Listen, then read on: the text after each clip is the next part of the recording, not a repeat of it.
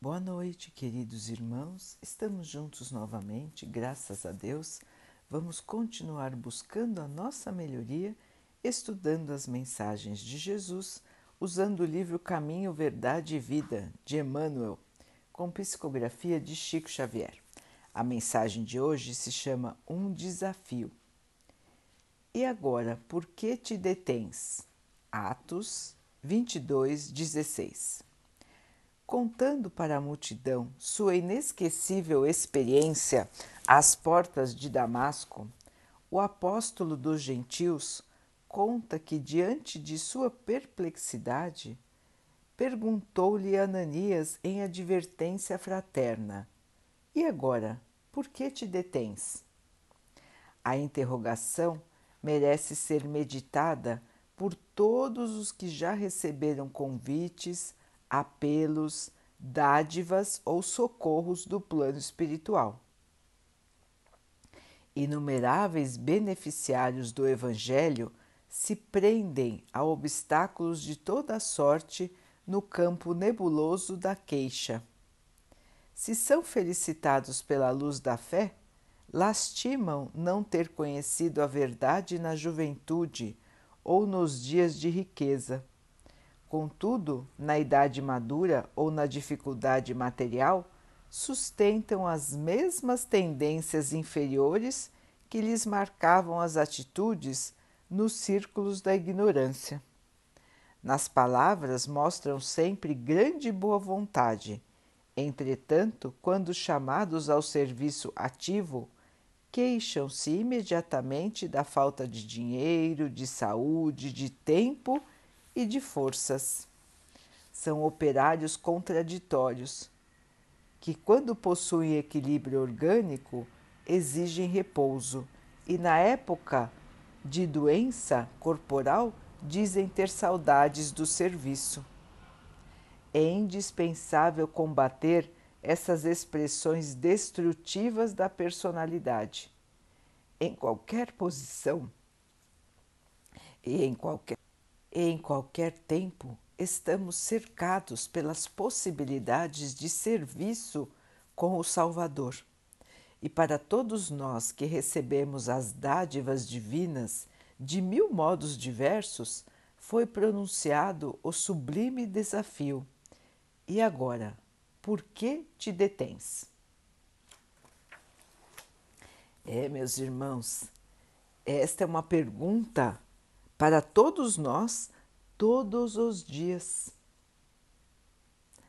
Nós recebemos esclarecimentos, nós recebemos dádivas, nós recebemos socorro, auxílio, inspirações, proteção do plano espiritual. Proteção, ajuda, auxílio, esses que são vindos de Deus por intermediação do nosso Mestre Jesus. Ele então faz uso de uma série de colaboradores encarnados e desencarnados para o nosso auxílio. Quantas vezes, irmãos, nós fomos ajudados? Quantas vezes suplicamos e recebemos aquilo que pedimos? De quantos males somos protegidos. Os irmãos já pararam para pensar isso?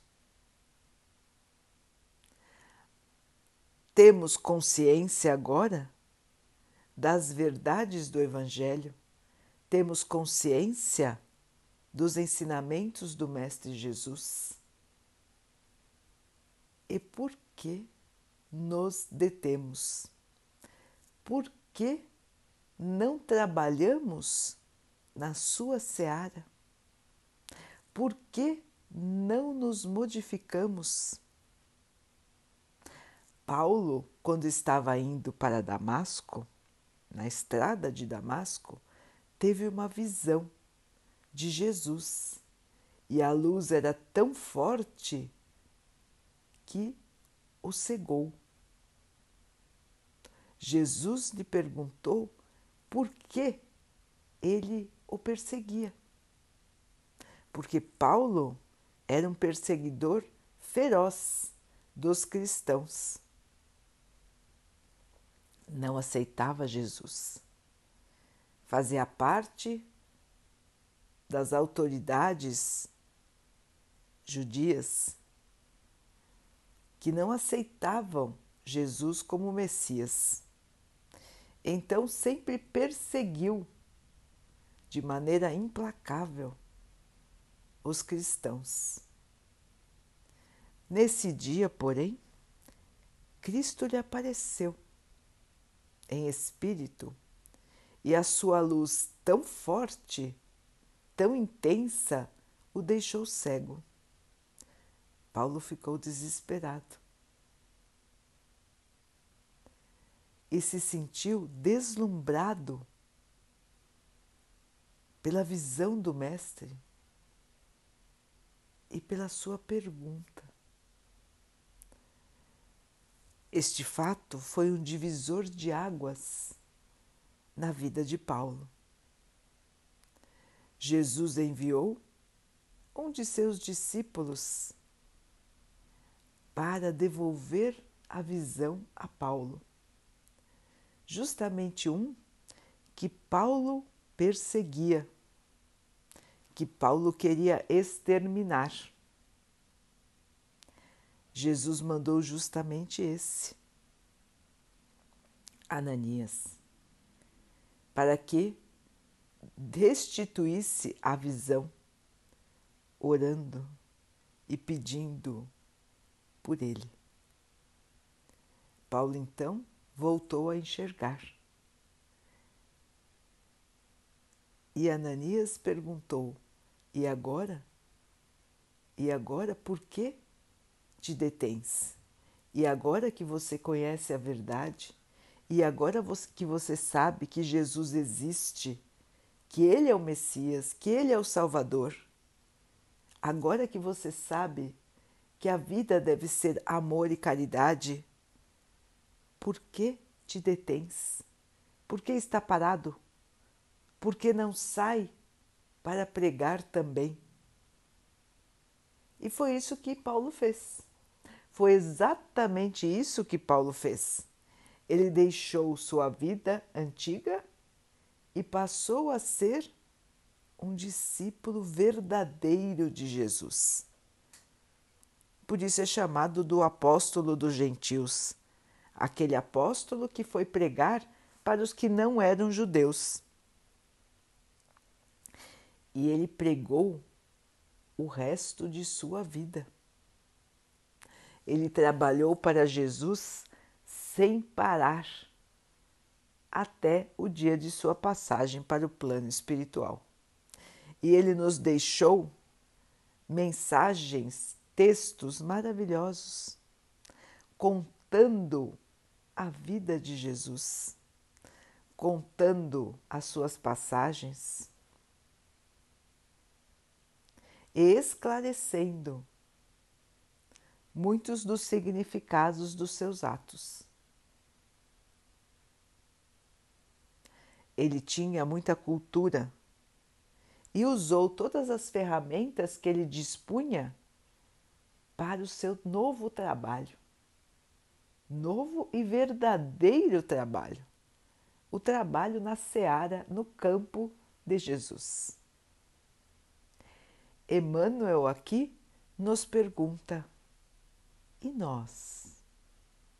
Por que estamos parados? Por que não trabalhamos no campo de Jesus? no campo que ele nos ensinou a trabalhar. Por que nós não arregaçamos as mangas para consolar, para alimentar, para agasalhar, para amparar? Por que nós só olhamos para as nossas dificuldades porque para nós sempre temos algum problema que nos impede de agir na seara do Cristo. Porque sempre encontramos alguma desculpa para não nos melhorarmos, para não agirmos na caridade e no amor? Essa é a pergunta, irmãos. Essa é a pergunta que devemos nos fazer todos os dias. Será que eu não posso ser melhor? Será que eu não posso agir de maneira mais equilibrada, mais caridosa, mais esperançosa? Será que eu não posso perdoar? Será que eu não posso diminuir o meu orgulho, a minha vaidade? São essas as perguntas, irmãos, que nós temos que nos fazer todos os dias. Porque é isso que nos impede de evoluir. É isso que nos impede de crescer. Nós vivemos em ilusões, nós nos deixamos levar pelos valores da matéria. Então, nós nos preocupamos se estamos moços ou velhos, se nosso corpo está bonito ou menos bonito, se temos mais que os outros, se somos mais que os outros, se nos destacamos mais que os outros. Nós nos preocupamos com os nossos bens materiais. Todas essas preocupações estão sempre na nossa mente. Mas a preocupação na nossa própria melhoria é esquecida. Às vezes a gente até fala, sou, eu tenho muita fé, acredito muito em Jesus, sou muito grata a Jesus. Mas o que nós fazemos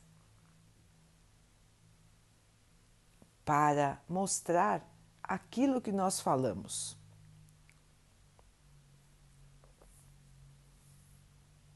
Dizemos que temos muita fé, mas quando a dor chega para nós, nós não aceitamos.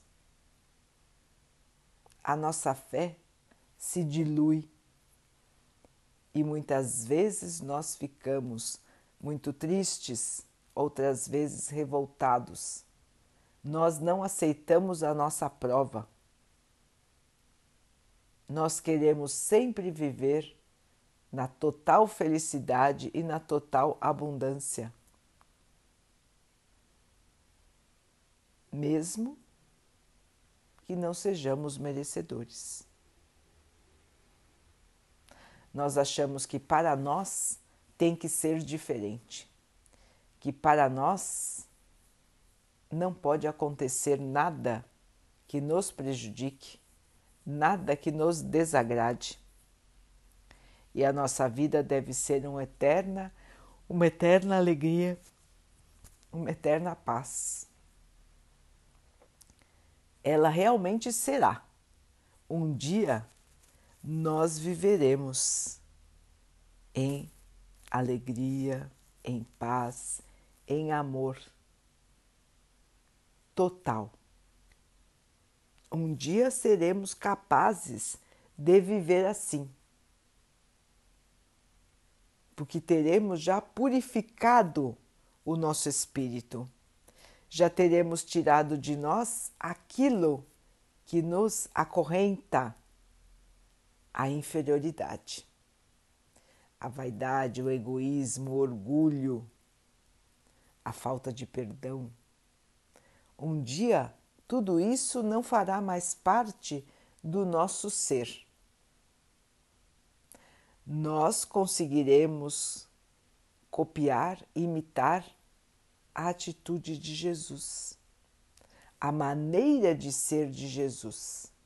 Seremos mansos, calmos, humildes. Estaremos vivendo para servir e não para sermos servidos. Um dia chegaremos a este estado de espírito.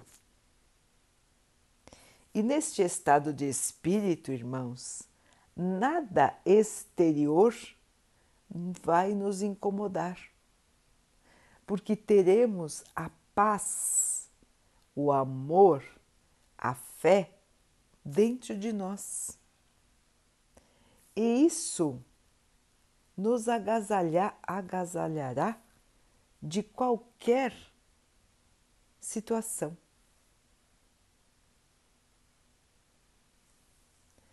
Este é o estágio dos espíritos superiores. Sentem a paz, sentem o amor, sentem a alegria de servir. A evolução que nós buscamos não é uma evolução para não fazer nada, para ficar deitado numa nuvem ou ficar dormindo a evolução que nós buscamos é a evolução ativa. Jesus trabalha até hoje. Deus trabalha.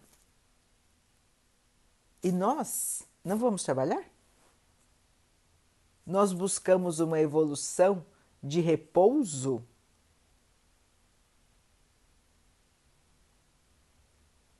Nós estamos nos preparando para sermos parecidos com o Mestre. E ele só trabalhou. Ele trabalhava todos os dias enquanto estava aqui e continua trabalhando. Então vejam, irmãos, que a nossa noção de felicidade, de alegria. É uma noção ainda permeada, cheia de matéria. Nós ainda não conseguimos nem ainda imaginar como é a alegria de servir somente servir. Nós podemos sentir isso já agora. A enorme alegria que sentimos quando ajudamos alguém com o nosso coração.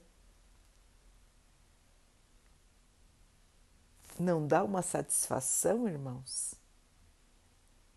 Não dá uma alegria interna?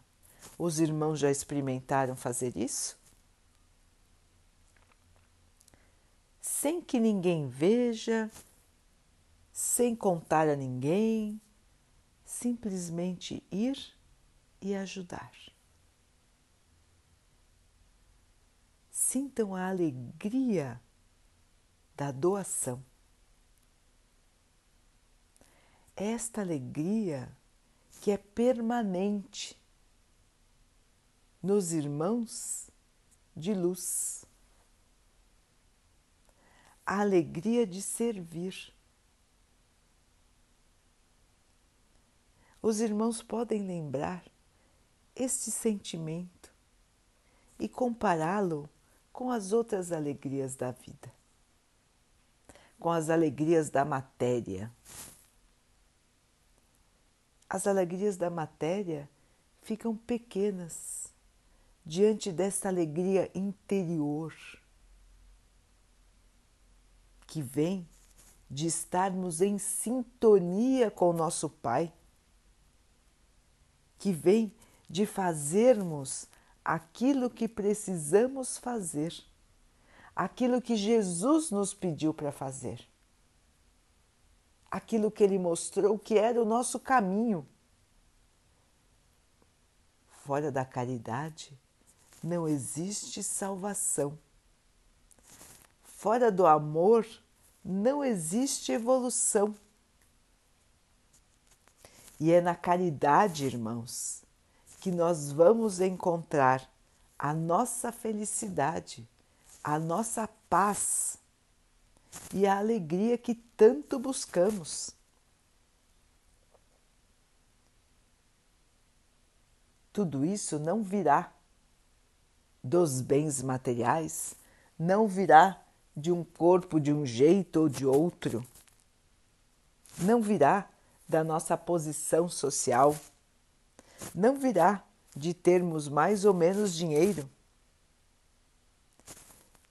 Esta evolução, esta alegria, esta paz e este amor só virão para nós quando nós nos dedicarmos a seguir aquilo que Jesus nos ensinou. Lembrando, irmãos, que a caridade não é só dar bens materiais, não é só doar um agasalho, uma comida, uma garrafa de água. A caridade é muito mais do que isso. A caridade é um estado de espírito é um estado onde estamos sempre dispostos a colaborar, onde quer que estejamos.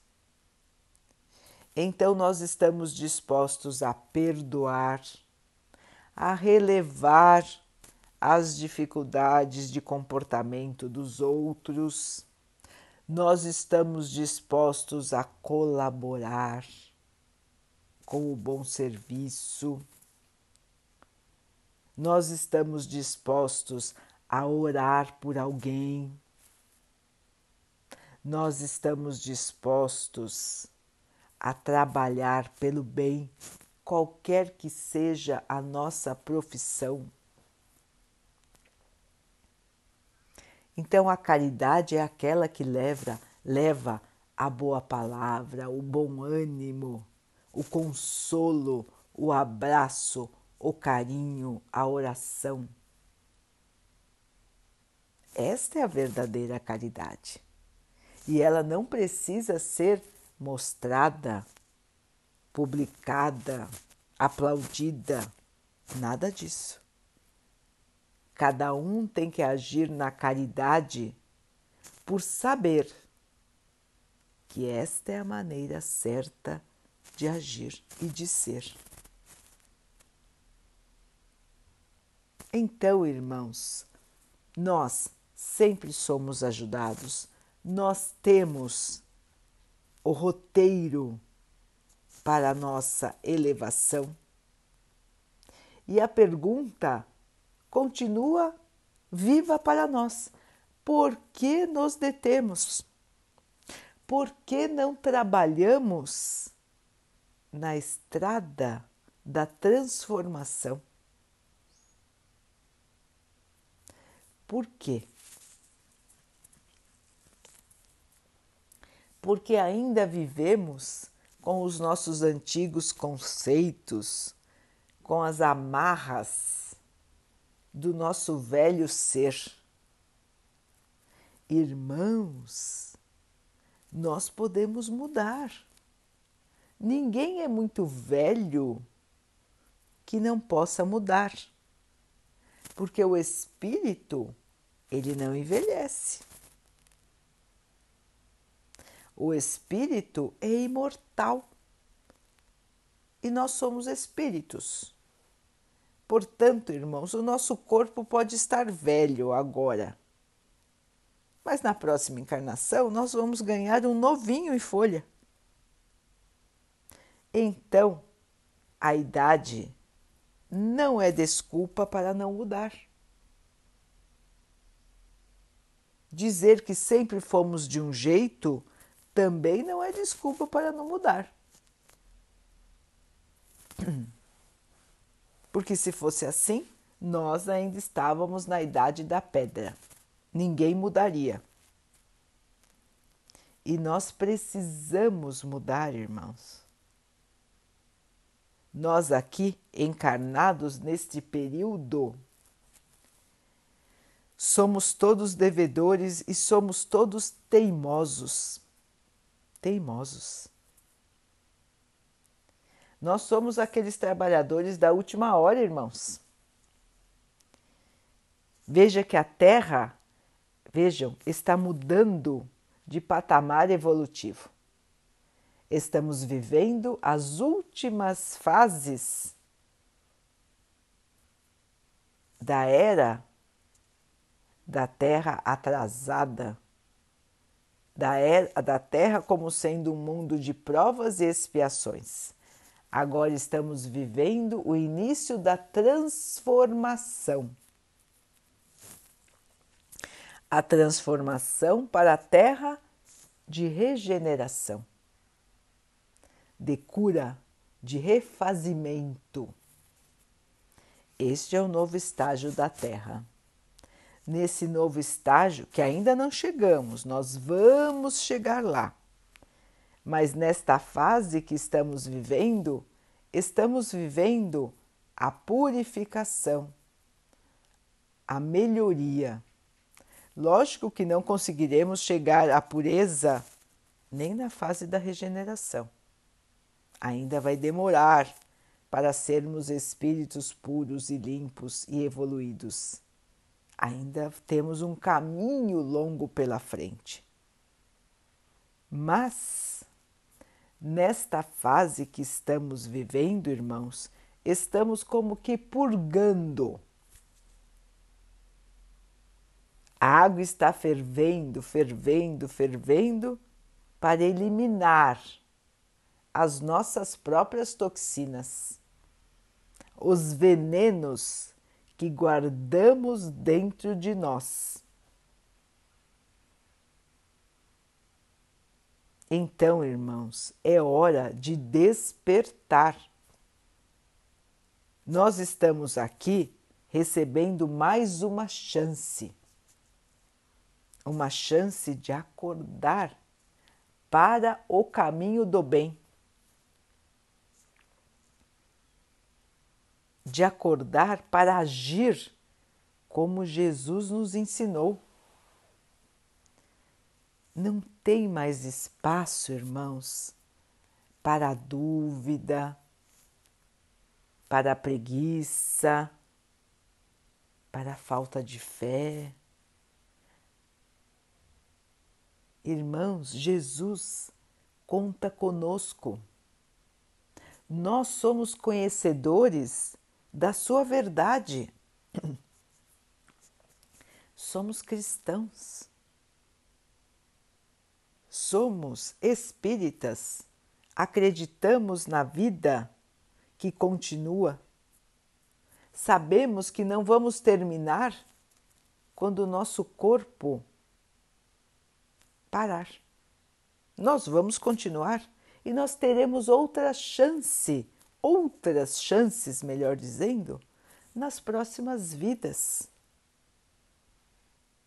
Se nós sabemos tudo isso, irmãos, por que, que nós não mudamos?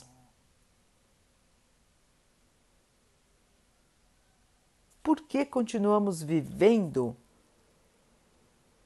como se a única coisa que importasse fosse a matéria?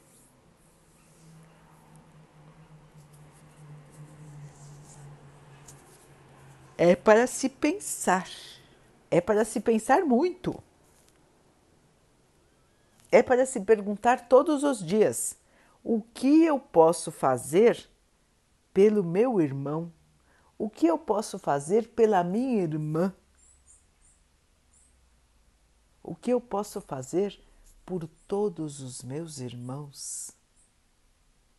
Pela minha família, que é a família da humanidade.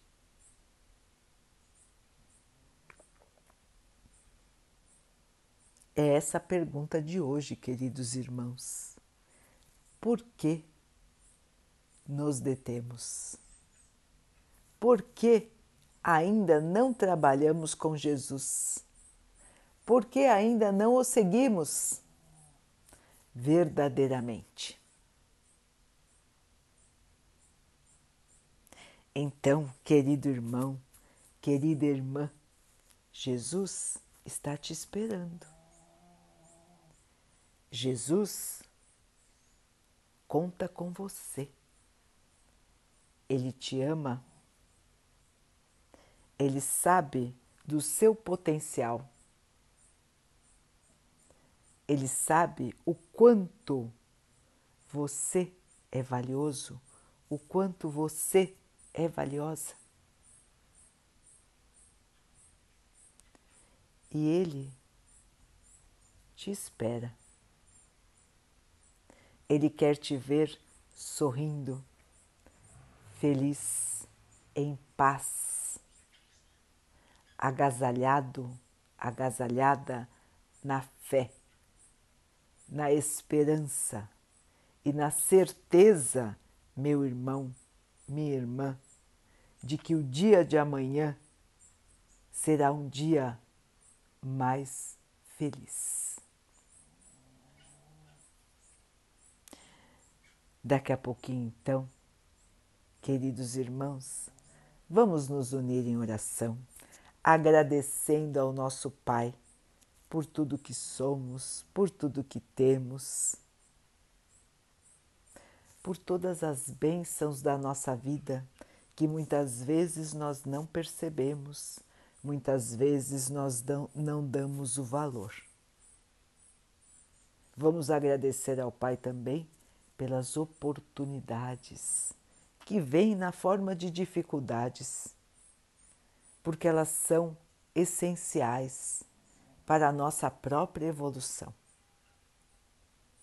Vamos pedir ao nosso Pai que nos auxilie para conseguir passar pelas dificuldades sem cair no desânimo, na tristeza, na revolta. Que possamos ter força dentro de nós para continuarmos no caminho e seguirmos os ensinamentos de Jesus.